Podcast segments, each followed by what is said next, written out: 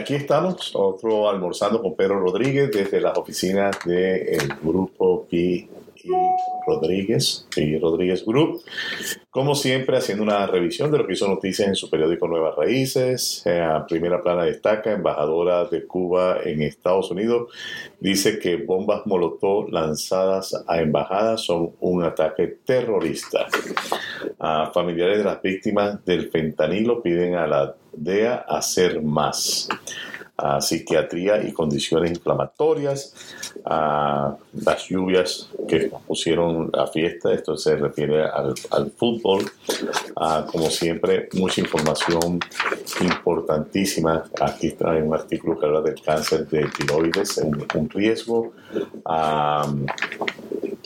un artículo que habla también de la quimioterapia, a veces despierta células uh, tumorales que están durmiendo en el cáncer de mamas. este tema del cáncer obviamente siempre está dando noticias, nuevas cosas eh, que van saliendo, que van descubriendo.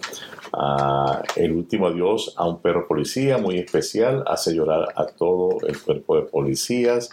Um, en el Richmond, cambio de reglas para beneficiados del Airbnb la ciudad de Richmond aprobó unas ordenanzas especiales para eh, este negocio de las casas. Este, entiendo que no fue todo lo que se quería, pero sí incluyeron algunas de las cosas que estaban solicitando los dueños de propiedades que utilizan el Airbnb para, como negocio.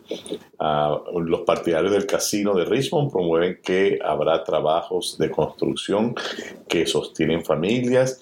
Esto va a estar en disputa y me imagino que ah, ya los contribuyentes dijeron que no al casino, esto fue en el 2021, ahora va a volver a estar en la boleta de votación ahora en noviembre.